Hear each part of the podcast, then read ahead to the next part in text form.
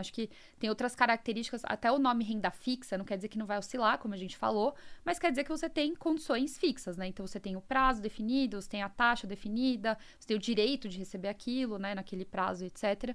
É, então é um pouco isso. Mas para analisar é muito parecido. Então, a diferença é que quando o analista de ações está fazendo análise, ele quer fazer o valuation da empresa. Quanto vale essa empresa para chegar no quanto vale a ação, né? O target do, do, do, da ação, enfim. Quando a gente faz uma análise de renda fixa, né? A projeção, o que a gente quer ver é essa empresa vai ter fluxo de caixa suficiente para pagar a dívida dela? Gamecast! Bolsa de valores, sem mimimi, é da Clear.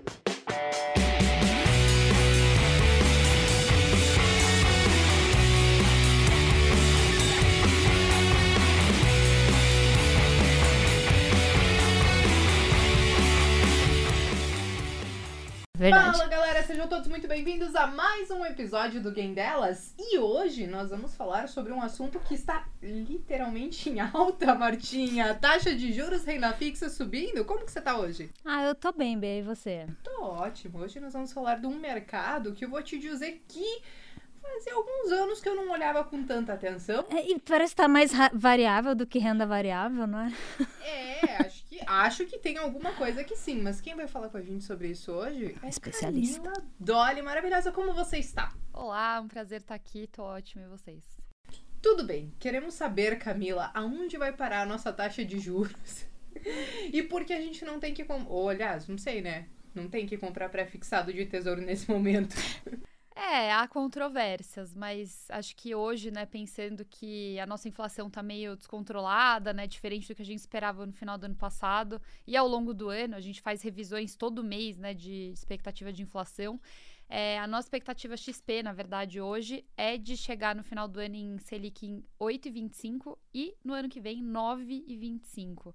Então, assim, só lembrando que a gente fechou ano passado em 2%. É, então, realmente, o cenário que a gente tem hoje é bem diferente do que a gente tinha um ano atrás, né? Caraca, taxa de juros dessa. Você investe em renda fixa, Martinha? Não. Oh, Não? Legal. Camila do céu, talvez você tenha, talvez você pode aproveitar esse episódio para evangelizar as pessoas que Sim. estão nessa mesa, porque assim, eu vou te dizer, o que temos de renda fixa? Não temos. Temos aquele dinheirinho que rende 100% de CDI para reserva de emergência e o resto meu coração despedaça, mas tudo bem. É, que as pessoas elas acham que renda, fi é, renda fixa é algo relativamente simples, que é só aquele CDB e não sei o que, blá blá blá. Mas é um mundo muito mais complexo e eu vou te dizer o seguinte: eu acho que em alguns momentos é mais difícil de entender todo o mundo de títulos de renda fixa do, do que de renda variável. Não, eu concordo com você. É, e eu vejo muito isso, né? As pessoas costumam achar renda fixa chata e desinteressante. Nossa. É, mas é porque elas realmente não entendem o que é a renda fixa de verdade, né? Acho que todo mundo ficou meio preso lá nesse 100% do CDI, o CDBzão do bancão ali. Uhum. E não explorou todo o resto da renda fixa, né? E acho que para ter alguma coisa mais arriscada, mais interessante, tem que ir direto para a bolsa e não é, não é necessariamente verdade, né? Acho que tem os dois caminhos ali. Então, é bem comum a gente ver isso, né? Ah, tá bom, reserva de emergência na renda fixa, o que já é muito bom, porque tem gente que nem na renda fixa tá na reserva de emergência, aí meu coração realmente despedaça.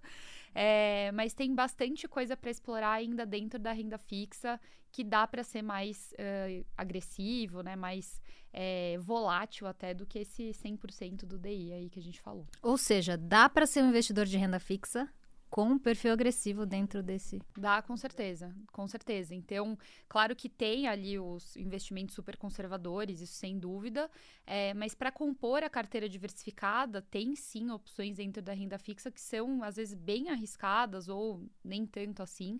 Mas acho que tudo depende do tipo do, do título, do emissor, prazo, tem várias variáveis aqui que a gente consegue é, fazer com que fique um pouco mais agressivo esse, esse título. Boa. Eu queria entender um pouquinho mais o, o, teu perfil também, como investidora, mas também como analista de, de renda fixa. Enfim, acho que você pode também. A gente começou no assunto. E o que, que a gente fez? Pulou a apresentação da convidada. É, é verdade. Entendeu? Quem tá ouvindo não precisa saber. Sabe quem, é, é Camila? Quem é essa? Então vamos voltar vamos um lá. pouquinho, porque depois Volta. eu tenho algumas perguntas que eu quero entender um pouquinho o teu perfil, até mesmo porque a gente acha que, ah, perfil na renda variável, não sei o quê. Cara, você tem que ter perfil pra renda fixa. É verdade. eu não tenho estômago para prender meu dinheiro por quatro anos. que em quatro anos na minha cabeça muda muita coisa. Então, tem perfis diferentes na renda fixa. Mas vamos lá, quem é Camila Dori? Vamos lá. Então, bom, eu sou economista, sou formada pela FEA. É, eu estou na XP há dois anos e meio, né? Eu entrei na XP para criar a área de research de renda fixa aqui. É, eu sou sócia da XP. Antes de vir para a XP, eu fiquei um pouco menos de um ano no Banco Santander, fazendo análise de crédito também, então olhando ali empresas, diferentes emissores ali. E eu comecei minha carreira na S&P, é, que era a antiga Standard Poor's, fiquei lá um pouco mais de seis anos. Então, fazendo também análise de crédito, diferentes empresas, setores. Então, minha carreira inteira é voltada aqui para o mercado de crédito, né, ou de renda fixa. E, mas eu acho que eu comecei a olhar mais mercado mesmo quando entrei na XP, né? Antes eu olhava muito os emissores, os, os títulos é, por conta né, das emissões. Mas eu comecei a olhar mercado, curva de juros, tudo mais aqui na XP e também com esse lado, né, de levar a educação financeira, falar sobre a renda fixa. Então, esse negócio de evangelizar as pessoas, né, é, ficou realmente mais real, inclusive no ano passado com Covid e a taxa de juros caindo, que todo mundo falou que a renda fixa tinha morrido, então eu tive que fazer esse papel, né, de falar sobre a renda fixa aí para os investidores, exatamente. É, é, porque eu vou te dizer assim, ó, em alguns momentos era assim, ah, é a perda fixa. Aí, aí, aí, o coração da Camila. É, gente, mas, é mas eu entendo. vamos lá, Camila. É que assim, Nossa, ó. Bia, é muito bullying, cara. É, é, essa é bem lá. É porque assim, ó, você tinha uma taxa de juros de 2%. Cara, você tinha inflação carcando. pra não dizer outra coisa. E aí, no fim das contas, se você não soubesse escolher alguma coisa boa ali no meio do caminho, você ia ter um, um juro negativo, né? Como que foram ali, uh, ali no meio dessa pandemia? Eu acho que um pouquinho antes a gente já começou a cair um pouco Sim. os juros. Você encontrava títulos é, facilmente que superavam a inflação? E eu pergunto realmente porque eu não procurei. Então eu quero saber de você. Não, vamos lá. Então, eu acho que esse último ano, né? Então, principalmente 2020, foi um ano de bastante aprendizado para os investidores de forma geral. É, e mesmo com esse cenário né, de juros baixos, a renda fixa continuou ali, né? Assim, e o que a gente falou muito é, é, essa questão da diversificação. Então, tudo bem, talvez esse ano, ou né, ano passado, no caso, fosse um ano não tão atraente para renda fixa. Beleza, acho que dá para entender. Só que quando a gente fala de, de, de investimentos, a gente está olhando para um prazo mais longo e tem ciclos. Né? Principalmente quando a gente fala do cenário Brasil, que é volátil, é instável pra caramba. Então, tudo bem, nesse ano específico foi mais difícil para renda fixa, mas é só ver o cenário atual, já mudou completamente. Então, visando o longo prazo, precisa ter um pouco de renda fixa, né? Então, é, no passado realmente teve momentos que a renda fixa acabou ficando menos atraente, mas tem momentos que volta. É, e acho que o, nesses momentos fica mais difícil, de fato, mas existe ainda oportunidade. Então, tem o crédito privado, por exemplo, que são é, os títulos que são emitidos por empresas, então o risco é maior. É, então, você acaba conseguindo é, taxas mais elevadas do que nos títulos do governo pelo risco mais elevado que você tem. Então, você. E, e, às vezes você consegue achar uma empresa boa pagadora, né? Pensando aqui no, na questão de ratings, enfim. Então, uma empresa boa, bem consolidada, boa pagadora, que em de, determinados momentos acaba pagando taxas bem interessantes por causa do cenário que está acontecendo, né? Que foi muito o que aconteceu ali no começo da pandemia. É, então, eu acho que em todos os momentos é possível encontrar, sim, títulos interessantes. Aí você até perguntou, né, especificamente da inflação. Para se proteger da inflação, títulos IPCA+, né, visando ficar com ele até o, o prazo final para se garantir, né, para se proteger de fato da inflação. É, mas também é possível, né, poxa, pós-fixado e pré-fixado, você não consegue garantir que você vai estar acima da inflação em todos os momentos. Uhum. Mas se você compra um IPCA a mais, você está se protegendo ali na sua, nessa parcela da carteira. Então, acho que o legal da renda fixa é que tem muitas variáveis aqui que você consegue compor é, a, a, sua parcela de renda fixa da carteira de maneiras interessantes, dependendo do cenário e visando também o longo prazo. Você sabe, Martinha, que eu fiz um vídeo esses dias, porque é, é, muito isso, né? A taxa de juros começa a subir a galera começa assim, ah, mas será que vale a pena mesmo? E aí eu fui dar uma fuçada, né? Vamos ver se já saiu algum estudo sobre isso. Eu tenho feito alguns estudos lá pro canal e tal, e eu achei um estudo que a Economática fez e que ela fez um comparativo do CDI, desde o plano real, com a nossa bolsa de valores e também com, com ouro, dólar e tudo mais. Enfim, rentabilidade média anual, já descontando inflação de bolsa, 5,8% e CDI 9%. É claro, plano real Você, tipo, tinha taxa de juros de 40%. Você tinha umas taxas, tipo, super absurdas, que eu acho que isso não se repete mais. Mas quando a galera, acho que ia nessa questão do, da perda fixa, é muito pelo momento. Taxa de 2, você tem inflação ali quase batendo é, dois dígitos, mas a história conta algo diferente. E aí eu não sei se, chegou, se você já viu alguns estudos nesse sentido. Eu acho que é difícil a gente voltar a viver o que nós vivíamos na década Sim. de 90. A década de 90 foi a coisa mais louca. Tanto para quem nasceu, foi criado, para taxa de juros, para plano real, para enfim, é, as paradas do Collor e tal.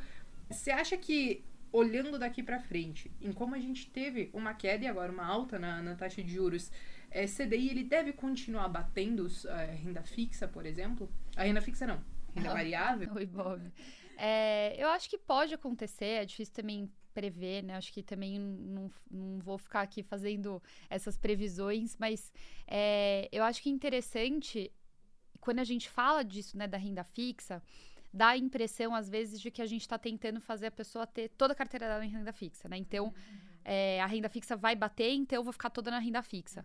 É, e é justamente isso que a gente fala da diversificação, né? Então, se vai bater, se não vai bater, eu acho que não é tanto o, o ponto, né? Eu acho que é isso de ter uma diversificação condizente com o perfil. Então, óbvio que um, um, investidor mais agressivo, ele vai ter uma parcela menor de, é, de renda fixa na carteira, né?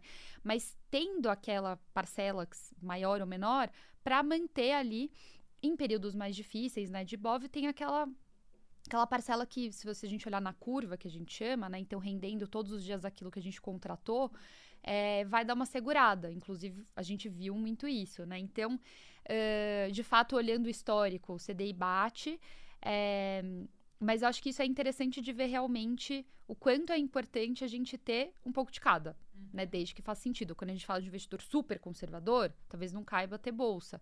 Mas se a gente está falando de um não tão conservador, um moderado, agressivo, poxa, faz sentido a gente ter um pouco de cada para aproveitar cada um desses momentos que a gente vai passar pela economia, porque, de novo, o Brasil é instável. Até porque, quando a gente pega o histórico, assim, né, Bia, você vê a curva, ah, bate a bolsa, enfim, a gente tem que entender que quem está colocando dinheiro ali, em algum momento, cogita resgatar, né? Não é só para você ficar olhando a curva batendo a bolsa lá e deixar o dinheiro lá. A gente quer usar o dinheiro para alguma coisa. Então, Achei super pertinente seu comentário.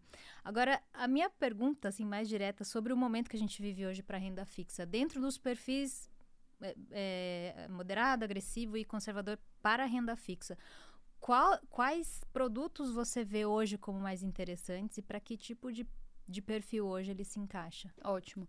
Então, assim, quando a gente fala, acho que até comentei é, brevemente, né? Quando a gente fala do investidor mais conservador, a gente fala acho que quase 100% pós-fixado. Pós-fixado é aquele que vai acompanhar a taxa de juros. Então, é um percentual do CDI ou da Selic. Então, se a Selic subir, essa, essa remuneração sobe junto. Se cair, cai junto. A gente tem uma tendência de subida, né? Como eu falei, a gente deve chegar no que vem a 9,25% de Selic. É, então, para o mais conservador, a gente tem quase tudo de, de pós-fixado. Conforme a gente vai andando né, para os mais agressivos, a gente vai colocando um pouco de inflação e pré-fixado. Hoje, mais inflação do que pré, até pelo contexto né, de, de cenário aqui inflacionário. Então, o, o que, que é esse papel inflação? Ele vai pagar a inflação do período mais uma taxa pré-fixada que a gente conhece desde o começo. Então, por exemplo, IPCA mais 4. Dependendo do prazo, se eu ficar até o vencimento, eu vou ganhar a inflação do período, então me protege do efeito da inflação, mais 4% ao ano acumulado nesse período, lembrando juros compostos. É, então, pode ser super atraente, né? E, de novo, assim, acho que hoje a gente tem uma, uma variedade muito grande de emissores, né? Então a gente consegue achar papéis de emissores muito bons pagando taxas interessantes dependendo do prazo, etc. Então a gente tem uma parcela maior aqui de inflação em relação a pré-fixado. Pré-fixado é aquele que a gente sabe desde o começo exatamente quanto vai ganhar. Não tem nada a ver com taxa de juros, tem a ver na hora de, de escolher, né, de decidir qual é a taxa ali da, da emissão. Mas é, não vai andar com a taxa de juros, nem vai andar com a inflação. É, sei lá, 10% ao ano, se a gente mantiver até o vencimento. A questão do pré-fixado é que ela é mais, ele é mais arriscado. Acho que parece meio contraintuitivo, né? Porque, poxa, eu tenho certeza que vou ganhar isso, por que, que ele é mais arriscado? Porque como ele não tem, não tá atrelado nem a, taxa de juros, nem a inflação, se a taxa de juros explodir e você travou no 10%, você vai ganhar os 10%. Uhum. Né? E se a, se a inflação. Uhum. É, se a inflação explodir também, você vai ganhar os 10%.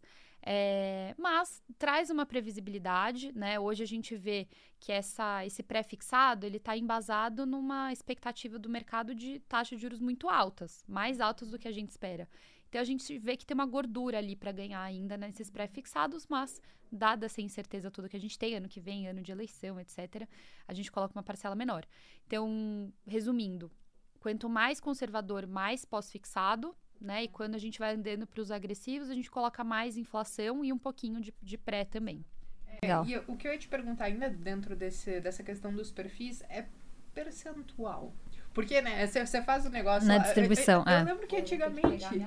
É, antigamente, quando a, gente ia fazer lá o, o suitability das corretoras e tal, é, você ia lá, às vezes, conversar com o assessor. Você já foi assessora, né, Martinha? Mas você já, ah, se você tem um perfil moderado, você vai ter, sei lá, 20% de ações de renda fixa. Eu não sei se mudou isso ao longo dos últimos anos. A última renda fixa que eu tive foi um pré de 18,1, que acho que venceu em 2016. 17. Foi a última renda fixa que eu realmente coloquei dinheiro e prendi por bastante tempo, que foi Uhum. naquela época que nós tínhamos juros de 14,25, então, né, você tinha é, tudo isso de título, falando como você falou, um risco um pouco mais alto, porque era, era crédito privado, mas eu não sei o que mudou de lá pra cá, né, essa questão de perfil e tal, porque muitas pessoas começaram a olhar com um pouco mais de carinho pra bolsa, entenderam que não precisa ser só porra louca pra estar na bolsa, você É pode ter um verdade, perfil mais sim. conservador também, né? É, então eu até peguei aqui, porque o que acontece? A gente tem os perfis, né, que é o conservador, moderado, agressivo, só que a gente desenvolveu, né, na XP, a gente desenvolveu as, as políticas de investimento. Então é quebrado em, acho que, oito carteiras diferentes. Então vai de precavida a destemida. Eu tive que pegar a cola, porque, gente, é muito, muito nome, muito, muito percentual. Mas como eu falei, né, a precavida é a mais, mais conservadora e a gente tem 97,5% de pós-fixado e 2,5% de inflação. Então é bem conservadora, é aquela pessoa que, putz, não quer ver mexer quase nada. É, e acho que a gente pode falar depois disso, como assim renda fixa mexer, né? É. Mas é, E depois eu vou mandar esse podcast para as minhas amigas, porque eu- eu- elas falam assim, no que, que a gente investe? Eu falei, ah, eu acho que seria interessante você tá pensando no longo prazo no Tesouro IPCA. Tipo, dois dias depois, o que, que aconteceu com o meu dinheiro de Isso acontece eu- direto, as minhas amigas me perguntar também. E realmente não é fácil de entender porque a gente tem na cabeça esse negócio da renda fixa, né? Que é todo mundo tá acostumado com 100% do CDI no CDB do bancão. Isso não mexe, a gente nunca viu mexer é, ou desvalorizar. Então ninguém tá acostumado. É, mas vamos falar disso sim. E aqui a destemida, que seria a mais agressiva, tem 7,5% de IPCA. Então, mesmo na mais agressiva de todas, a gente tem uma parcela de, de renda fixa é, em IPCA. E uma aqui de- do meio, vai, só para dar um exemplo, que é a defensiva, seria 54,5 em pós-fixado, 7,5 em inflação, 2,5 em pré-fixado, né? Então, tem um pouquinho de cada, é, e são várias, como eu falei, são várias políticas, e a gente sempre publica isso, né, esses percentuais, até para as pessoas conseguirem acompanhar. E a gente sempre, na hora de fazer essa, essa decisão, né, esse- é, montar essas recomendações, a gente não olha o cenário de hoje, né, a gente olha olhando para frente, né? Então, é, tem muitas pessoas que falam, ah, tá bom, vocês montaram isso porque a Selic hoje tá X, mas e quando a Selic tiver Y? A gente já tá incorporando isso, né? A gente já incorpora que ano que vem é um ano que com certeza vai ter volatilidade, tem, tem eleição, etc. Então, eu acho que isso é até importante para as pessoas entenderem que não é para todo mês você ir lá e mexer a sua carteira inteira, né? Não é porque o Banco Central aumentou em um ponto percentual a Selic que você vai ter que fazer uma mudança drástica na sua, na sua carteira, porque isso normalmente já está incorporado aqui quando a gente faz essas decisões.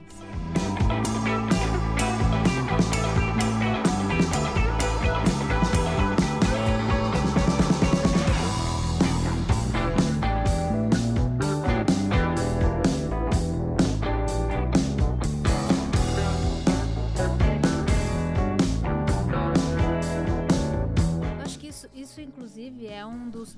é, Talvez seja o tema, inclusive, que mais dá nó na cabeça das pessoas. Porque quando você está estudando renda fixa, ou vai escolher um investimento de renda fixa, é onde você mais usa matemática financeira. Valor presente, valor futuro, né? Realmente, a gente está olhando a curva lá na frente. Então, aí você começa a entender a precificação do título que você está comprando agora. Por que, que quando a taxa aumenta, o título fica mais barato agora? E aí as pessoas ficam, pô, mas eu paguei X e hoje vale X menos alguma coisa porque a taxa subiu. E aí fica um nó na cabeça da pessoa, porque quando a taxa sobe, o preço do título cai, né? E as pessoas não entendem muito isso. E é por isso que é importante, gente, vocês terem uma noçãozinha básica de matemática financeira. Estuda va valor presente. Valor futuro, valor presente, é isso. E as pessoas entendendo isso, acho que fica mais fácil de escolher qual título é, é, vai querer uhum. e qual se alinha mais com o seu perfil. Uhum. Acho que isso, essa matemática é a que mais facilitaria, eu acredito, a entrada das pessoas na renda fixa. Pra... Com certeza, acho que isso e ajuda a entender isso que a gente falou, né? O título desvalorizar, como assim o título do governo desvalorizou, não faz uhum. sentido. E é por causa disso, é marcação a mercado, que basicamente é trazer o seu papel a valor presente, dada a taxa de hoje, né? É, então, quando a taxa sobe, né, as expectativas, os juros lá no futuro sobem, o nosso título vai desvalorizar. Mas a questão é, só vai, a gente só vai perder, de fato, né, com essa desvalorização, se a gente resgatar antes do vencimento, né? Se a gente resgatar hoje. E é o que muita gente faz na hora que vê desvalorizar, fala: "Meu Deus, o, que, o governo vai quebrar, é por isso que meu título desvalorizou". Não. A valorização do ativo como se acabou Sim. Agora, e não é. é. Exato, não é isso. Então, se você olhar ali seu título desvalorizou e você entender o contexto e falar: "Não, tudo bem, desvalorizou porque hoje as expectativas do mercado estão maiores, né? O risco que o mercado está enxergando lá para frente está tá maior. Então, por isso desvalorizou. Mas se eu ficar com ele até o vencimento, ele vai me pagar aquilo que eu combinei. O IPCA mais 4, o 12% pré-fixado, vai pagar se a gente ficar até o vencimento. E, e o contrário também pode acontecer. Pode ter um alívio de risco, né, de percepção de risco no mercado, nosso título valorizar antes do, antes do prazo de vencimento e a gente poder é, efetuar ali um ganho de capital, né? Então, na renda fixa. Inclusive, eu é, às vezes a renda fixa pode ter ganho de renda variável, né? Que a gente fala bastante. Quando tem essas mudanças drásticas né, de expectativa, queda de risco, de é, é, percepção de risco muito drástica, isso pode levar os títulos a valorizarem bastante, principalmente os mais longos. Então é importante as pessoas saberem disso também. O meu primeiro episódio que eu gravei do Gamecast, não como host, como convidada, que era o Betinho e o André Moraes, a gente conversou sobre isso, sobre Tesouro e PCA, que teve ano que rendeu tipo 40%. 45%. É. Tipo, era surreal, assim, Bizarro. assim, porque daí uhum. a galera olha a renda fixa e só olha a taxa ali, mas esquece dessa marcação a mercado. E aí que tem muita gente que faz dinheiro com isso. Não tem Sim, gente que trade a renda fixa? Tem, com certeza. A renda, é isso, a renda fixa é muito complexa, né? Então tem a opção de você comprar e ficar casar, né, com o papel que a gente fala, ficar até o vencimento e tá tudo bem mas tem também a possibilidade de você comprar já apostando numa queda, né, das expectativas futuras de juros, então apostando que seu papel vai valorizar antes do vencimento, e de fato, se isso acontecer, você pode ter um ganho muito, muito interessante, né, mas isso, logicamente, a gente acaba falando só para quem entende melhor, para quem acompanha o mercado, para quem está começando ou não tem a, a prática, né, de ficar acompanhando o mercado, compra ali, deixa, né, uhum. pelo menos uh, tenha a intenção de ficar até o vencimento, tá tudo certo. Agora eu queria saber da Camila mesmo. Pensando no cenário ano que vem. Você falou, temos eleições. É, claro, a gente já não tá num cenário muito tranquilo. A coisa, não tá muito fácil a coisa. Mas assim, cara, você tem que escolher um título e você tem um, Você prende, por exemplo, seu dinheiro por 4, 5, 6, 8 anos, tranquilamente? Sim. Zero problema? Não, é isso, porque tem. Na carteira tem. Medo assim, do Brasil mudar de nome daqui três anos, assim, virar outra coisa. De... É, então, mas é de novo, esse é o, o legal da diversificação. Eu sou analista de renda fixa, mas eu tenho de tudo na minha carteira. Eu tenho investimento internacional, eu tenho é, fundo de ação, eu tenho fundo de crédito privado, eu tenho é, fundo DI, eu tenho tesouro Selic, eu tenho de tudo. Né? Justamente por isso, se o cenário mudar de cabeça para baixo, eu tenho meus investimentos internacionais ali. Se, se o cenário melhorar muito, eu tenho uns pré-fixados. É, então, cada parcela da carteira vai se dar bem num cenário diferente, né? Não que cada parcela, mas assim, cada conjunto ali da carteira vai se dar bem num cenário diferente. Então, assim, ano que vem é um cenário muito curto prazo, né? Então, todo mundo já sabe que vai ter volatilidade. É, sempre teve em ano de eleição, não tem porquê ano que vem ser diferente. Vai ter, né? É, só que é isso, o horizonte de investimento, ele é maior. Né? Claro que às vezes tem, a gente tem alguns objetivos de prazo mais curto, aí coloca no investimento que a gente acredite realmente que não vai desvalorizar, etc. Mas os meus normalmente são de prazos mais longos, então vai ter um monte de ciclo até lá. É, e quando eu escolho, por exemplo, um crédito privado, eu olho muito o risco dele. Eu acredito que vai ter, é, que essa empresa vai estar tá viva daqui a, sei lá, 10 anos, que é o, né, o prazo ali de alguns ativos. É, se é um banco médio, eu acredito, eh, eu coloco menos dos 250 mil, né, para ter a cobertura da FGC, ou eu acredito no crédito dele mesmo. Então, acho que entendendo no que, que a gente está investindo, é, dá um conforto. Eu, eu não fico mal de deixar meu dinheiro ali parado. Eu, inclusive, fico mais tranquilo do, do que ter que ficar acompanhando toda hora, olhando como que tá. É, para mim, não funciona assim. É, mas é, é, eu acho que é isso também o legal, né? Cada pessoa é de uma maneira. E alinhamento de expectativa, sobretudo, né? É, a gente tá super tranquila na renda variável, mas daí quando eu começo a pensar na renda fixa, eu já começo a criar mil coisas na minha cabeça, do tipo, mas. Engraçado, né? É, não faz sentido. Não faz nem sentido, né? Porque tá tudo certo você lá colocar dinheiro em IRB, mas na hora que você pensa em colocar é, dinheiro numa renda fixa, não, mas eu vou prender o meu dinheiro, mas não sei o não, e tem isso também, você não precisa prender o seu dinheiro. Eu acho que esse é um outro ponto também da renda fixa que não é tão conhecido, tal, que você pode se desfazer do seu investimento antes. Tesouro direto é fácil. Ainda é quarta-feira é que tem liquidação de, de, de título público. Era quarta-feira, não é? Que dava não, pra resgatar. É, é que mesmo, se, toda, mesmo que fosse um CDB ou alguma coisa assim, você pode resgatar antes, mas tem que, alguém tem que querer comprar de você esse é, título, O CDB, né? é, bancário é um pouco mais complicado porque é, quem compra de volta, eu não sei como é em outras instituições, né? Mas eu sei que a XP tem a, é, um mecanismo ali de comprar de volta. Uhum. Aí realmente tem um deságio e tal. Mas crédito privado, acho que hoje o nosso mercado secundário, que é ali onde né, tem essas negociações quem quer vender, quem quer comprar tal, ele está ficando cada vez mais desenvolvido, né? E tem papéis que a gente consegue saber se ele é líquido, né? Ou seja, se ele tem uma boa é, negociabilidade, digamos, né? Então, a sua chance de você conseguir vender nas condições que você quer é, aumentam bastante. Então, as empresas mais conhecidas, que têm várias já emissões no mercado, isso aumenta a sua probabilidade de você conseguir se desfazer, né, ou resgatar o seu investimento antes. E título público é a coisa mais fácil do mundo. Tesouro direto, a contraparte é o próprio tesouro. Você não precisa achar alguém, é ele mesmo compra de volta de você. Tem ali, ele é marcado no mercado, você consegue ver o dia inteiro quanto que tá valendo. Uhum. Então assim, é tranquilo o tesouro. Eu adoro o tesouro Mudou direto. A liquidação agora, né? Mudou. Então, é, mudou dia 13 de setembro. Então, agora, é para quem resgata até uma da tarde, cai no mesmo dia, virou D0. Então, acho que era uma demanda grande aí dos investidores. E depois da uma da tarde cai realmente no dia útil seguinte, que era como já era. Mas isso vale para todos os títulos, IPCA, Selic, pré-fixado do Tesouro, então isso é bem legal também. Cara, muito bom, por causa da, principalmente por conta da reserva de emergência, Exatamente. eu acho. Porque a galera às vezes preferia ir para um fundo DI, porque às vezes você tinha esse D é, é. mais zero, e aí no Tesouro você não tinha. E agora, Exatamente. claro, a emergência tem que acontecer até uma da tarde. Depois disso não adianta. Quebrou um braço, só tipo antes, isso. Antes até uma, uma hora, é. Mas assim, mas eu acho que isso foi um ponto muito positivo também. Agora, pensando por esse lado, Martinha, e aí trazendo até um pouco pro teu lado. Quando a galera vai pro day trade, você vê eles fazendo, por exemplo, reserva de emergência ou alguma coisa assim, ou só. Olha, Bea, eu acredito que a maioria não faz.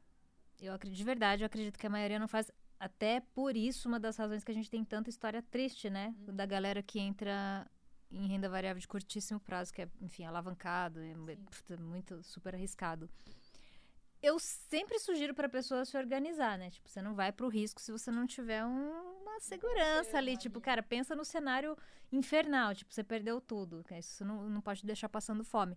Mas eu entendo que a maioria não, não faz é, isso. O que eu percebo é muito comportamental, né? Porque a gente é imediatista, a gente não tem aquela, aquele saco de, putz, agora primeiro eu preciso montar uma reserva de emergência, que as pessoas acham chato, porque só rende 100% Selic.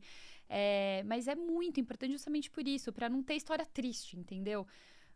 O que, que custa você passar um tempinho ali só montando sua reserva e depois voa, sabe? Faz o que você quer do seu dinheiro, mas é muito importante, até acho que até uma questão assim de conforto psicológico, sabe? De saber que se der ruim, eu tenho ali minha reserva de seis meses, um ano, eu me viro, eu consigo pagar minhas contas, consigo, me, consigo comer, entendeu? Sim. É para isso a reserva de emergência. É tudo que você trouxe até agora, desde como você se posiciona e dessa sua última fala, eu acho que tem um ponto que é muito importante que você está trazendo, que é as pessoas estão muito preocupadas em querer ganhar dinheiro, mas não em sobreviver no longo prazo no mercado. E, cara, se você está diversificada com vários tipos de renda fixa, renda variável e mercado internacional, e não sei se tem ouro, outras coisas, enfim, uhum. você está preocupada em sobreviver no longo prazo. É. E a galera, eu acho que vem muito nessa, tipo, super afobada, porque imagina eu perder essa pernada da bolsa de valor, pernada para baixo agora, né? Mas assim, imagina eu perder essa pernada da bolsa de valores, pulo um monte de etapa, e quem sobrevive assim no longo prazo? Não sobrevive, né, cara? Porque o cenário muda. Você já pensou, assim, ó, 2011 a 2016, acho que a gente falou isso em algum episódio recente aqui do Game Delas. Cara, a bolsa caiu. E quem tava na renda fixa tava nadando de braçada. E aí? Entendeu? Acho que é muito isso. É a galera pensar no longo prazo. Você pensa Uhum. que às vezes a bolsa. A gente tá num cenário esquisito de bolsa nesse momento. Tá, tamo. Tá Né? mesmo. É. Então, assim, se tem um cenário meio esquisito, a gente viveu uma crise que sem precedentes, a gente não tinha vivido algo assim, uma crise sanitária dessa maneira. Não sabe muito bem como vai ser a recuperação, se já tá sendo, se tem o quanto a gente tem que avançar ainda. E aí a galera vai muito nessa. Preciso ganhar dinheiro, olhar o cenário e ganhar dinheiro pra ontem. Mas e daqui cinco anos você vai estar aqui pra contar história? E eu acho que entra muito essa questão da diversificação e principalmente de títulos de renda fixa que você trouxe, né, Camila? Mas não sei se você percebeu, acho que a galera meio que pulou essa etapa nesses últimos anos, né? Eu percebo bastante, até num ponto que a gente que eu falava bastante, né? O ano passado foi o ano das lives, né? Então teve um milhão de lives e eu lá catequizando as pessoas. É, e eu via muito uma coisa curiosa, que quando eu falava de crédito privado, sempre vinha alguém, ah, mas crédito privado é perigoso, né? E eu, gente, eu não vejo as pessoas falando tanto assim da bolsa. É, da bolsa. então, Às exato. Você tem uma empresa na bolsa, tem uma empresa atrás de um de Sim, e eu acho curioso, mas o que, que pode ser isso? É também porque a gente ouve falar da bolsa todos os dias em todo lugar. Ações, as pessoas, mesmo que elas não entendam muito bem, elas falam, ah, eu sei o que é bolsa, eu sei o que é uma ação.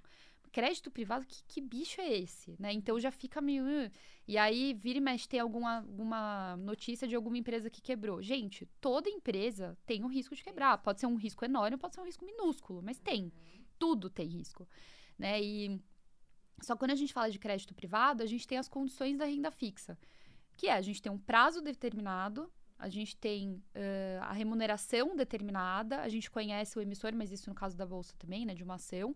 Então, assim, a gente tem algum, algumas coisas eh, relacionadas à renda fixa que trazem uma segurança adicional. Se a empresa quebrar, o credor, né, que é quem, que é o, quem investe na renda fixa, tem prioridade de recebimento de pagamento. Então, tem umas seguranças aqui. Só que como as pessoas falam, não entendo, que bicho é esse? É tipo, não, é perigoso, né? E, e eu acho que o crédito privado, ele é um super caminho, né? Um meio do caminho entre quem está começando e quem vai para a bolsa. Por que não testar uma renda fixa, né? Um crédito privado antes? Você vai ter que olhar a empresa, você ter que analisar, conhecer, mas você tem algumas, algumas seguranças daqui que você vai levar para quando você for investir em ação. E não precisa ser um ou outro. Como eu falei, eu tenho crédito privado, eu tenho ação né, por fundos, mas tenho. É, não tem por que ser um ou outro, mas as pessoas pulam porque falam, bolsa tá explodindo, que foi o que aconteceu no começo do ano passado, acho, né? Bolsa está explodindo, vou para lá, tá todo mundo indo, não posso perder, né? Só que aí quando cai, fica desesperado. E eu acho que isso tem muito a ver também com o perfil. Quando o cenário tá bom, a gente se acha agressivo, né? Imagina que eu vou ser conservador e perder esse momento. Jamais. E aí, quando vem o baque, fala, putz, acho que não é agressivo, não, porque tá me dando uma dor de barriga. Então, não tem vergonha alguma você ser conservador ou moderado hoje e você ir aprendendo com o mercado e um dia você ser um agressivo, né? Tanto você não é esse perfil pro resto da sua vida, porque as fases mudam também. Então, acho que é ser é, fiel ao seu perfil, entender que não é do dia pra noite. Se fosse tão fácil, tá- estaria todo mundo milionário. É um negócio de, assim, da vida, né? Longo prazo, assim. Eu sempre digo pra galera, começa conservador. Todo, acho que antes, antigamente, até acho que a, bolsa não era, não tinha toda essa disseminação de conteúdo que a gente faz. Pô, a gente aqui gra- gravando game delas e enfim, eu e você e você e todo mundo nessa rede hoje falando sobre o mercado financeiro. Acho que se você olhar pra cinco anos atrás, não era assim. Então hoje as pessoas elas chegam muitas vezes primeiro na bolsa. E aí elas pulam uma etapa importante, mas eu sempre digo, cara, começa devagar. Sabe quando você acha que a piscina tá gelada e você quer colocar só o pezinho pra testar? Vai, entendeu? Mas você começa, tipo, primeiro, meu, vai numa renda fixa, depois você começa a testar pra ver se você tem estômago, porque em março do ano passado foi um Deus nos Foi. acuda. Só uma galera falando assim, não vejo a hora da bolsa voltar pra eu me livrar disso, entendeu? Porque não é pra mim. E eu falei, poxa, mas você precisou esperar cair a bolsa 50% pra se descobrir que não era pra você, entendeu? Porque às vezes pesou mais do que deveria, não tava preparado, né? No fim das contas. Exato. Mas a galera esquece também que você falou de crédito privado. Você não tem FGC? FGC tem nos bancos, né? Tá. Então, vamos lá. Quando a gente fala de FGC, eu acho que essa é uma, é uma dúvida bem comum, né?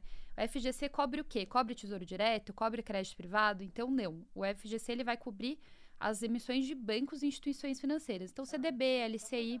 Parênteses aqui, quem estiver ouvindo a gente não souber o que é FGC. Ah, o FGC é o Fundo Garantidor de Créditos. É, ele é uma instituição privada, né? E ele é uh, funder, né? Então, financiado pelos próprios bancos que são afiliados a ele, tá? Não é uma instituição governamental nem nada. É, e tem como uh, objetivo proteger os, uh, os credores, né? Então, os investidores desses bancos e também o sistema financeiro de forma geral. Né? Então, o FGC ele vai proteger os investidores é, que investirem até 250 mil reais em instituições financeiras que vierem a quebrar. Então, por exemplo, putz, investir na instituição X 100 mil reais. É, e a, o banco quebrou. E aí? O FGC vai te pagar até os seus 100 mil reais, porque está abaixo daquele limite dos 250 mil. É, e, de novo, isso é só para instituições financeiras e para CDB, LCI, LCA, LC, poupança, algumas outras, alguns outros papéis. Não se aplica a LF, que é letra financeira, que também é uma, um tipo de uh, título bancário, mas não é coberto pela FGC. Então, são vários os títulos, vários os bancos, são acho que quase 300 instituições que são filiadas ao FGC. Muita gente fala, ah, mas é seguro mesmo, não é? Aí vira e mexe na internet, aparecem uns cálculos bizarros para falar que não é seguro, mas é sim. É. Mas tem liquidez? Não, assim, liquidez para qual, qual então, o tamanho da quebradeira que a gente pode ter? Exato. Então, acho que esse é um ponto importante, porque fala assim, ah, mas ele só tem 2%. Então, assim, tem várias formas de olhar, é, mas acho que uma analogia que eu gosto bastante é de seguradoras, né, de carros, por exemplo. As pessoas falam, ah, mas se todos os bancos do Brasil quebrarem ao mesmo tempo, gente, isso não é razoável, né? É tipo falar, ah, tá bom, se todos os carros forem roubados ao mesmo tempo, a seguradora não consegue pagar. Mas, gente, é razoável. É isso. Então, assim, se acontecer isso também, o mundo acabou, não se preocupa com isso daí, não. Já foi, Entendi. deixa pra lá. Se quebrar Itaú, Bradesco, Santander e Banco do Brasil ao mesmo tempo. Gente, se quebrar o Itaú, um. Aí você até chora, não é Não é o seu CDB do banco médio que vai ser um problema. O Brasil está, né, assim, mal, bem mal. É, então, eu, o, o, FGC ele faz cálculos, né? Então, ele, logicamente, ele, ele, ele tem ótimos profissionais para chegar nos cálculos para entender qual é o, o a liquidez que eles têm que ter e que seja eficiente, porque também não adianta eles terem ali 100% da cobertura parada esperando todos os bancos quebrarem, Nossa, né? Mas tem uma cobertura muito boa. E acho que também é importante a gente falar que o sistema financeiro hoje em dia ele é muito mais sólido do que ele já foi no passado. Um exemplo disso é Covid. Nenhum banco quebrou durante o Covid. Nenhum.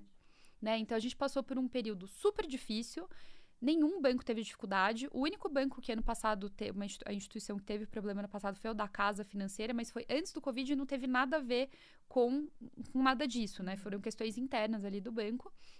O FGC ressarciu os clientes e tá tudo certo. É, então, acho que isso também tem várias questões hoje em dia que são muito diferentes do passado é, por exemplo, também a questão das plataformas de investimento também, né? Que deram aos bancos um novo canal de captação que eles conseguem se, se financiar e, e aumentarem a própria liquidez de forma muito mais fácil. Então, enfim, falei bastante, mas tudo, tudo isso para falar que são alguns papéis são determinados que são cobertos pela FGC. Crédito privado não é coberto pela FGC, né? Que é debenture, CRI, CRA, não é. E até por isso, nem tesouro direto. Mas o tesouro tem a garantia, né, do próprio governo, então acaba sendo mais garantido, né, do que esses bancos aí que tem o FGC. Se o governo não puder te pagar, é aquele cenário, né? E você fala, não, nem se preocupa com mais nada, porque realmente já foi tudo. É basicamente é. isso. Mas e essa questão do, dos limites do FGC, eles também mudaram nesses, nesses últimos anos, né? Eu acho que tem um limite por. Eu, eu, é por CPF, né? 250 mil por CPF. Então não adianta a pessoa ter 250 mil em cada banco. Se, se acontecer alguma coisa, é até 250 mil por CPF. CPF e conglomerado. Então, por exemplo, se você tiver 250 mil, né, num banco que é 250 mil em um banco e 250 mil em outro, só que os dois fazem parte do mesmo conglomerado, uhum. só vai cobrir 250, não os 500, né? Mas se você tiver 250 em bancos diferentes que não tem relação, você pode ser ressarcido, mas com limite de um milhão é, dentro de quatro anos, se eu não me engano, ou quatro instituições, enfim, eu confundi aqui. Mas, enfim, tem que ser muito azarado também para estar tá em quatro instituições financeiras que vão quebrar é, então são assim probabilidades bem pequenas, mas a regra está aí. Né? Então, de fato, e acho que eu não falei, mas na história inteira do FGC, eles nunca deixaram de pagar quando teve alguma, alguma quebra de banco, que é bem seguro.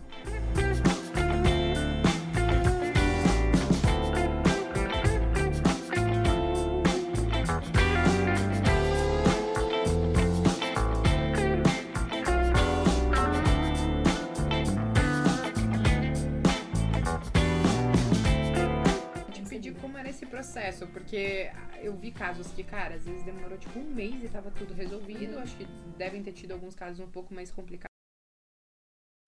Como que tem sido, por exemplo, aconteceu essa questão da casa que você falou ano passado? Uhum. Você, você acompanhou para saber, tipo, como aconteceu, quanto tempo demorou, é, o quão é moroso para você fazer esse processo de tipo, cara, preciso pegar Sim. o meu dinheiro de volta.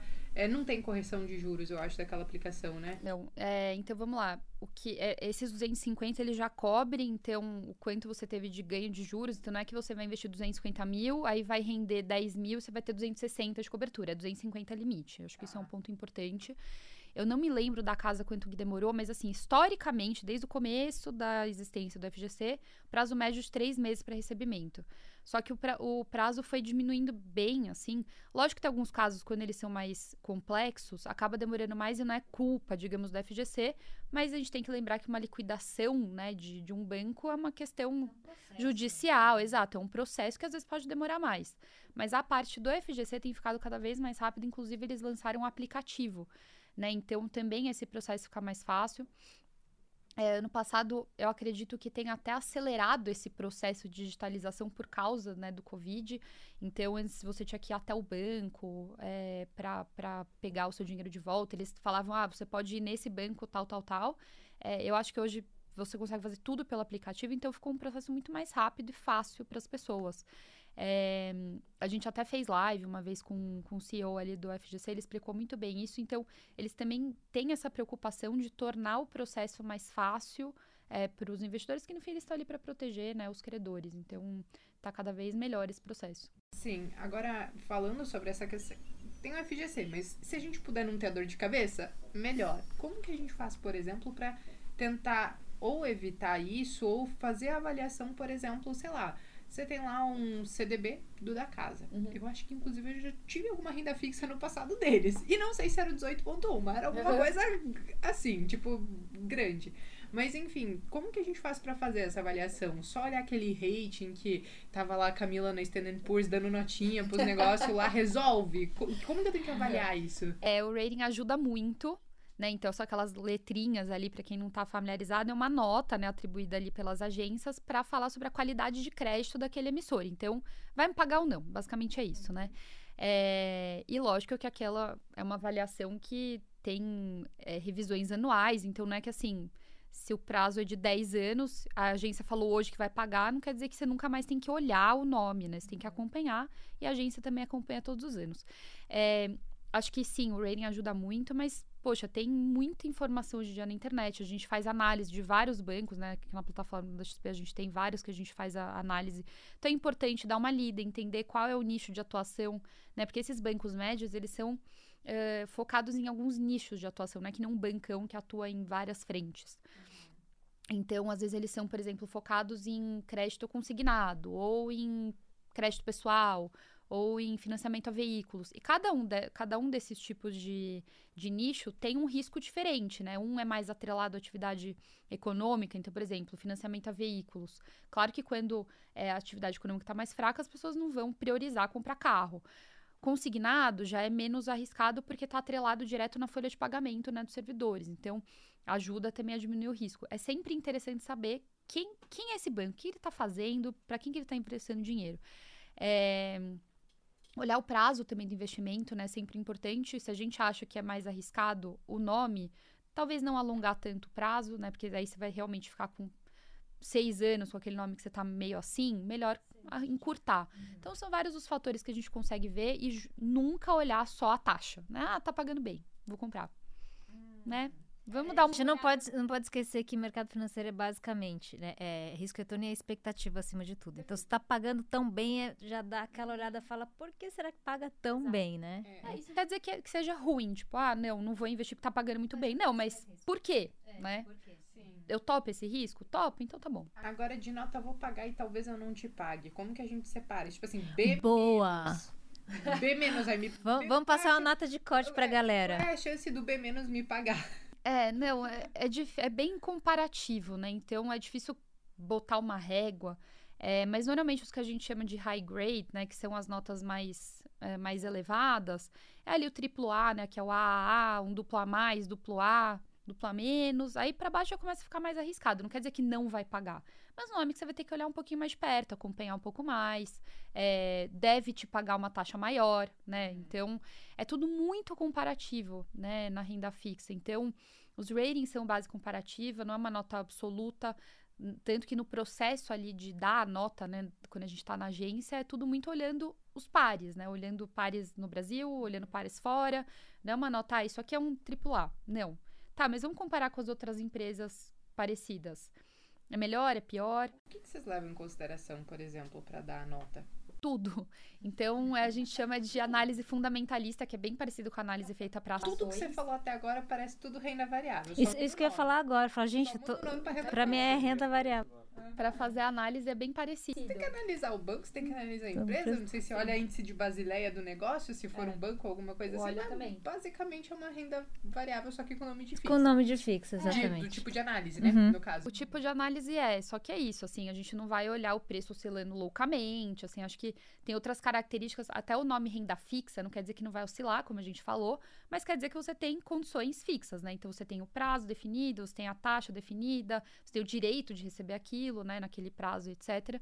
É, então é um pouco isso, mas para analisar é muito parecido. Então a diferença é que quando o analista de ações está fazendo análise, ele quer fazer o valuation da empresa, quanto vale essa empresa para chegar no quanto vale a ação, né? O target do, do- do- da ação, enfim. Quando a gente faz uma análise de renda fixa, né, a projeção, o que a gente quer ver é essa empresa vai ter fluxo de caixa suficiente para pagar a dívida dela? Então, é o, acho que o olhar é diferente, né? Mas a forma, então a gente vai olhar tudo. É, o ambiente de negócios, qual que é a, a posição competitiva dessa empresa, é, como que tá o, como estão os números dela. Mas a gente dá mais enfoque para liquidez, né? Então, quanto que ela tem de caixa versus dívida de curto prazo, isso é muito importante. É, dívida EBITDA, a gente olha muito. É, estrutura de capital também, então quanto que ela tem de dívida em relação ao capital próprio. Então, acho que o foco do que a gente olha é diferente. Então, a gente olha mais EBITDA do que lucro líquido, por exemplo. É, mas a forma é muito parecida. Que legal. Gente, adorei. Acho que a gente tem um corte aqui em casa, ela falando que renda fixa não é remuneração fixa, é um modelo de remuneração fixa. Exato. Já abriu a cabeça, assim, né? Pra, É, pra explicar e pra entender. Mas as pessoas sempre vão no que vai ser renda fixa. E eu vou te dizer que era aquela história que eu te falei das, das minhas amigas. Eu falei, gente, vamos começar por um negócio que é mais conservador. Uhum. Meti a mina no conservador e no IPCA. Mas tudo bem. A tonga fui eu, né? A tonga fui eu, né? Mas conservador, conservador mesmo, é aquele pós-fixado ali, que vai tranquilo, mas renda fixa dá pra dar um... eu peguei e falei assim, Uma noção. Que vai um junto pouco com a ondinha falei, aqui, um pouco na Selic, mas se você quiser, eu acho que vale a pena olhar um pouquinho pra inflação, porque, né, a gente tá num momento delicado, acho que a inflação vai subir, lá, lá, lá, lá, lá. E aí colocou. Cara, tipo, juro, acho que não, não deu uma semana. Antes eu falei dois dias, assim, ó, não deu uma semana. Eu olhei o meu dinheiro e eu achei que era renda fixa e eu queria saber o porquê que tá caindo. E eu falei. Você dá "Mano uma do céu." calculadora financeira pra falar assim, ó. É, e aí eu peguei, e tem, e tem, um, tem vários e-books lá na, na, na XP, pelo menos, e eu peguei e falei, ó, nós vamos estudar o que é marcação Exato. a mercado. E nós vamos tentar entender se isso realmente é pra você. E se não for, tá tudo bem, a gente migra pra um Selic, se você é extremo conservador, não É. quer ver nada ir pra trás. E aí a gente estudou, ela manteve. Ela entendeu, assim. Legal. Mas era, acho que o susto foi mais do não entender. E É o- isso. Que é o que acontece com a maioria, né? Não, e aconteceu muito lá no começo do Covid, né? Porque foi aquele Deus nos acuda, ninguém sabia o que estava acontecendo, quanto tempo ia durar, qual que é o seu impacto na economia. E aí os fundos de crédito, né? É, que, e, e isso é um ponto importante também. Fundo de renda fixa. Existem vários tipos. Você tem o fundo DI, que é o conservadorzão ali para reserva de emergência, mas tem fundo de crédito privado.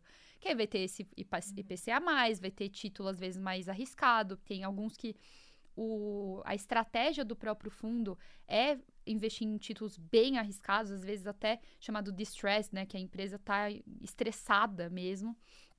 Tem vários tipos. Aí a pessoa foi lá, falou: ah, renda, é, fundo de renda fixa, crédito privado, longo prazo, mas tem resgate D mais zero. Vou colocar minha reserva de emergência aqui. Ah, pronto. Fez isso lá em 2019, legal, enfim, né? O que aconteceu? Veio o Covid, Deus nos acuda, as pessoas falaram, ferrou, porque o, o fundo vai marcar mercado, esses papéis. Nesse momento de estresse, esse prêmio pago pelos títulos, né? Então, aquele prêmio acima do título público, ele explodiu, né? Para refletir o risco que a gente estava vivendo, e é o efeito inverso. O prêmio explode, preço cai, o fundo marca mercado, a cota cai, as pessoas, meu Deus, esse fundo vai quebrar. Ele é D mais zero, vou resgatar agora. Como você Aí... usa ter renda fixa no teu nome, fundo? Exato. A pessoa fala, como assim? A renda fixa está desvalorizando? Vai quebrar esse fundo, vou e tirar não, é, meu quando dinheiro. quando a pessoa resgata, ela tá jogando contra ela mesma, né? Tá, tá jogando contra ela mesma, mas é esse desespero. A pessoa colocou lá só porque leu, ah, renda fixa. Tá, não quero nem saber. Tem que entender a estratégia por trás, tem que entender as diferenças. E aí as pessoas começaram a fazer isso, virou uma bola de neve só começou a marcar cada vez mais negativo e foi um Deus nos acuda realmente, né? Então, tem que entender o que está por trás, não é a renda fixa. Não, renda fixa é complexo, renda fixa tem várias estratégias diferentes. Cada gestor de fundo tem uma estratégia diferente para o fundo. Não é só porque você pode resgatar a qualquer momento que você não precisa saber o que está ali. Exatamente, gente. É renda variável isso, Bea. Total. Eu falei no início do episódio. era complexo. É, é, eu falei no início. A renda fixa ela é mais complexa do que, a renda, renda variável. Porque tem muito isso. A galera se prende muito no renda fixa e você vai olhar vários fundos com estratégias diferentes. Super. E aí a gente entra até, não sei se efetivo, mas deve ter, né? Os fundos, eles tradam algumas rendas fixas e acho que as, até isso que a galera pergunta, poxa, mas como que um fundo investe em títulos do tesouro e tá conseguindo render muito mais do que o tesouro? Né? A galera começa a se perguntar, mas é, uhum. é, a, a, aí você tem o mercado primário, você tem o mercado secundário, que tem, tem uma diferença onde a galera trade os fundos e o preço que chega pra gente, né? É, tem spread também, mas acho que é isso. Quando a gente fala de um fundo de crédito privado, ele não tem ali dentro só títulos públicos, né? Então ele vai comprar esses papéis que vão pagar IPCA mais 6, eventualmente. Ele pode ter papéis bem longos. Então é, é até arriscado, né? Um fundo que investe em títulos longos, mas tem uma, um resgate de D0, que foi o que aconteceu. Então eles tiveram que se desfazer de papéis longos, marcando bem abaixo né, do, do preço justo, do valor justo, é, para fazer frente a esses resgates. Então Normalmente, quando é o título, de, o fundo é de longo prazo, ele deveria ter um resgate também, uma liquidação ali de um, um é, um prazo mais longo para o gestor conseguir fazer essa gestão melhor, né? De quando se desfazer do papel, etc. Eu não sou especialista de fundos, né? Eu não olho tão, tão a fundo os fundos, é, mas eu acho que é isso. Tem os fundos de, de, de, crédito privado, tem fundos mais de longo prazo, e isso tudo tá, tá bem sinalizado ali quando você vai escolher, né? É, tem fundos exclu exclusivos, então, que até fiz uma live ali na Expert, né, com, com alguns gestores. Então tinha um de cada. Tinha um que chamava de special sits, que é tipo de é, situações especiais, digamos assim. Então a empresa está bem estressada é, e eles investem até para fazer a recuperação, apostando talvez né, numa recuperação da empresa para depois vender no, no mercado não de special sits, né, no mercado mais normal, digamos. Tem os fundos distressed, que a empresa está começando a ficar estressada, é, a gente está começando a ver uma situação mais difícil da empresa, então eles investem nessas aí também. E tem os de high yield, que, que eles pagam taxas maiores por ter ratings menores. Então, aqueles o B, né, o triplo B que a gente falou, eventualmente acaba entrando nessa estratégia. E tem os de crédito privado normal, né, de, de high yield, que a gente fala, né, que são de, uh, desculpa, de high grade, que são as melhores notas, né, as melhores qualidades de crédito. Então, tem gestores que acabam olhando só para empresas muito boas pagadoras, empresas mais é, sólidas. Então, então, tem várias formas de investir em renda fixa, tanto individualmente quanto os próprios gestores também têm à disposição várias estratégias. Então, na hora da gente escolher investir no papel, no fundo, como for, a gente tem que entender o que está por trás, seja o risco de crédito daquele papel específico, seja a estratégia do gestor que está fazendo ali, é, que está cuidando daquele fundo. Tem que ficar bem claro para a gente. Agora você falou de, bom, ainda no tema de crédito privado, né? Porque a gente tem até uma certa liquidez, mas também quando você fala pro, do crédito privado, acho que tem alguns que tem alguma restrição que é só para investidor qualificado, não tem isso. E o porquê que isso acontece?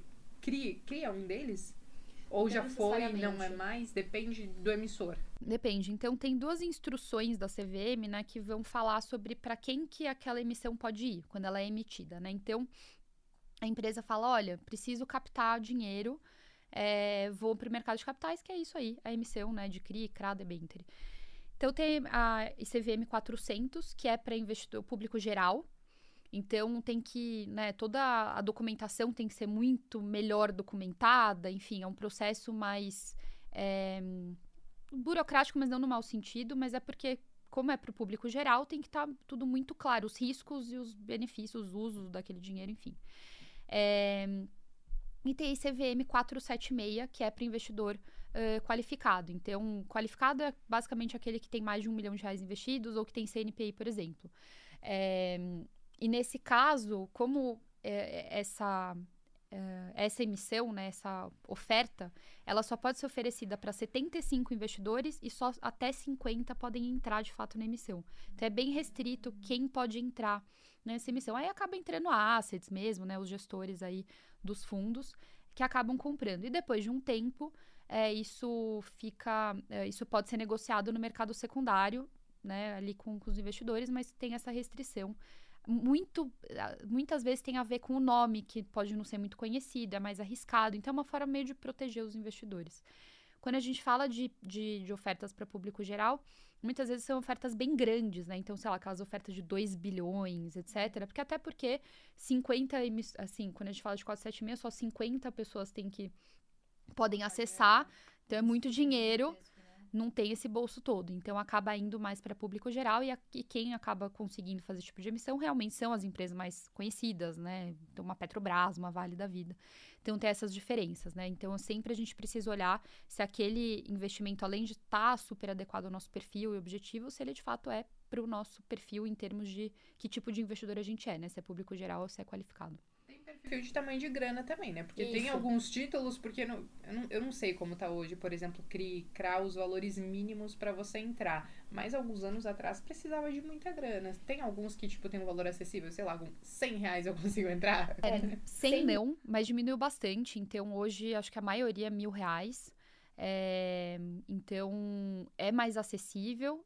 100 reais a gente ainda não chegou lá, mas já, já diminuiu bastante. Inclusive, LF também, né, que eu falei um pouco que não tem a cobertura da FGC e é um título bancário. Antes era o mínimo, acho que era 150 mil e agora está em 50. Uhum. Então, te, tem acontecido algumas mudanças justamente para esse, esse caminho de democratizar realmente os investimentos aí para os investidores. Boa. É, alguns Muito anos bom. atrás, eu lembro que. Mas assim, alguns anos. Alguns anos. Sim, sim. Disse assim, cara, Cris era tipo 300 Era, coisa de 10 anos atrás. Eu era assessora ainda na época, que era esse valor absurdo que você falava. Não era todo mundo que podia. É. E aí vai, e vai ficar um tempo lá e tal. Aí a gente acabava sempre caindo no, no CDB, numa LCI, é. numa LCA e não ia muito pro, pro outro lado. E o lado de debenture, porque assim, existem debentures de, de, diferentes classes, não sei se a gente pode chamar assim, você vai poder converter em ação, uhum. se der tudo errado, não sei, ou enfim, não sei se no final o pagamento vai ser assim. Quais são as diferenças de debentures e tem alguma que seja talvez não sei se é alguma menos arriscada, porque eu acho que aí depende da empresa em si é. que está fazendo a emissão. Mas algumas características que te atraem mais em alguma debenture e algumas que te deixam com o pé um pouco atrás? Tá. Eu acho que a principal diferença que a gente tem, a, a gente tem a debenture é, da Lei 12431, que é a, a debenture incentivada ou de infraestrutura, que é isenta de imposto de renda, assim como CRI e CRA também são isentos de imposto.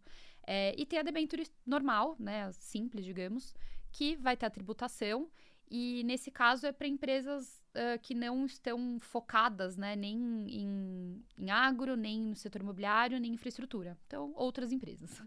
É, não tem uma, um incentivo tributário do governo. É, acho que em termos de instrumento para o investidor, assim, acho que é realmente mais olhar o emissor, o prazo, as características. É, Acho que, em, geral, a gente vê que os investidores acabam mais atraídos por esses, por esses títulos isentos de imposto, né? Até porque a gente olha a taxa, acaba ficando mais, mais interessante ali é, não ter que pagar o imposto, não ter esse trabalho, digamos assim. Então, acho que de forma geral é isso. Eu acho que, de forma geral, é mais olhar realmente o setor de atuação. É, e, e, a, e, a, empresa, né? Porque às vezes também pode ser um, um, setor que, de forma geral, não é tão. A gente não gosta tanto, mas a empresa é muito sólida. Então, eu olharia mais as, as características específicas do emissor e da emissão, então, prazo e, e taxa, e menos o instrumento em si. Legal. Entendi. É, eu vejo Bom, porque no, no, no ano passado, acho que foi ano passado, a gente teve, por exemplo, o Oi emitindo umas debentures caras, eu acho que foram um pouquinho caras.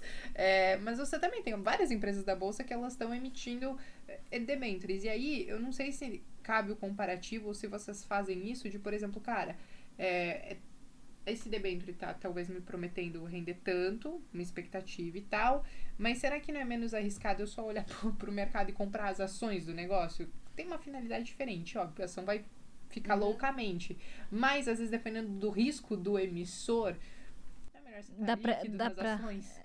É, eu acho Depende. Dá- São É, coisas é, a eu entendi, é que às vezes parece que dá pra comparar, Mano, né? é porque, assim, assim, essa- negócio de...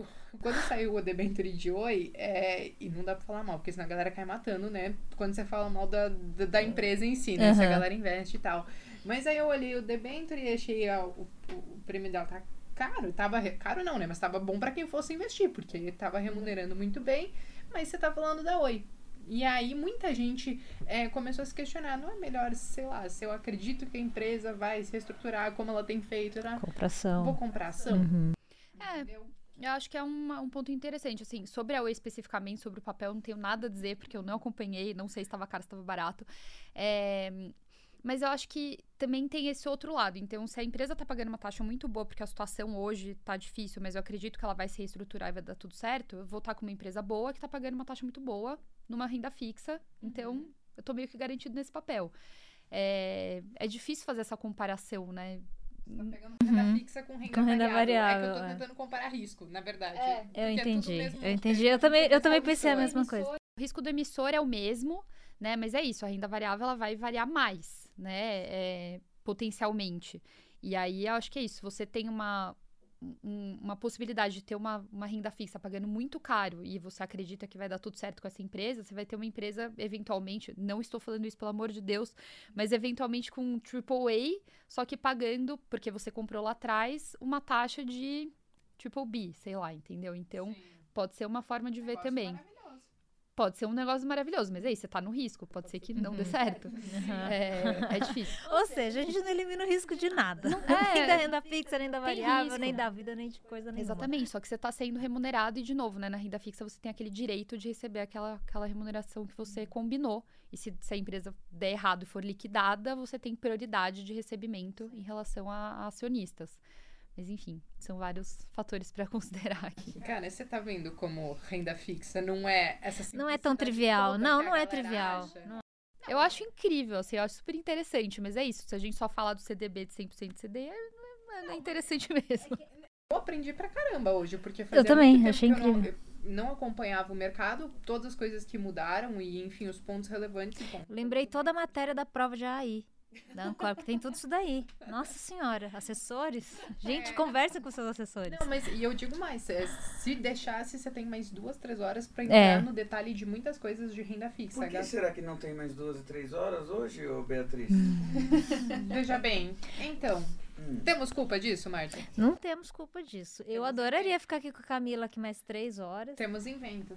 Temos Pois invento é. da XP, mas tá tudo bem, gente. Tá valendo, não tem problema. Eu acho que foi uma surra de Eu conhecimento. também sabe, esse achei episódio. incrível, adorei, Camila. É, é muito interessante. E olha que nós somos da renda variável. eu adorei. Não, mas eu acho que quando eu- agora nós somos da renda fixa, É, entendeu? Uhul! Pisei, será que vocês vão comprar uma renda fixa agora? Porque o negócio é, se você quiser, dá pra tornar um negócio punk também. Não, entendeu? com certeza. A gente já entendeu aqui que nem tem tanta diferença, assim. Ah, na, verdade, eu, na verdade, eu achei que é muito parecido. Principalmente a parte de analisar. privado também. É, eu achei que é muito parecido. Mas bom, pessoal, o negócio é o seguinte: nós estamos acabando, encerrando o nosso episódio, mas antes eu preciso chamar a Carla. Não, hoje eu vou substituir a Carla. Ah, o casaca. É o K. Saca. Então, casaca, não, Carla. Quais são as redes sociais que a galera precisa seguir a gente? A galera precisa seguir o arroba Game Delas Oficial, primeiro de tudo, começa por aí. Boa. Aí depois pode seguir o, game, o arroba Gamecast Oficial, mas primeiro o Game Delas. As pessoas estão te assi- assistindo pelo YouTube oficial do Gamecast, Se inscreva. além de poder escutar pelas principais plataformas de streaming e gamecast.com.br. Boa. Casaca, muito obrigada. De nada, Beatriz. Bom, Camila, o negócio é o seguinte: chega final do episódio, o que, que a gente faz? A gente pede pra nossa convidada pedir uma música pra encerrar o episódio. E olha, a gente julga, né, Bea? A gente julga o gosto musical. Já sei. Eu vou querer uma do Oasis, Go Let It Out.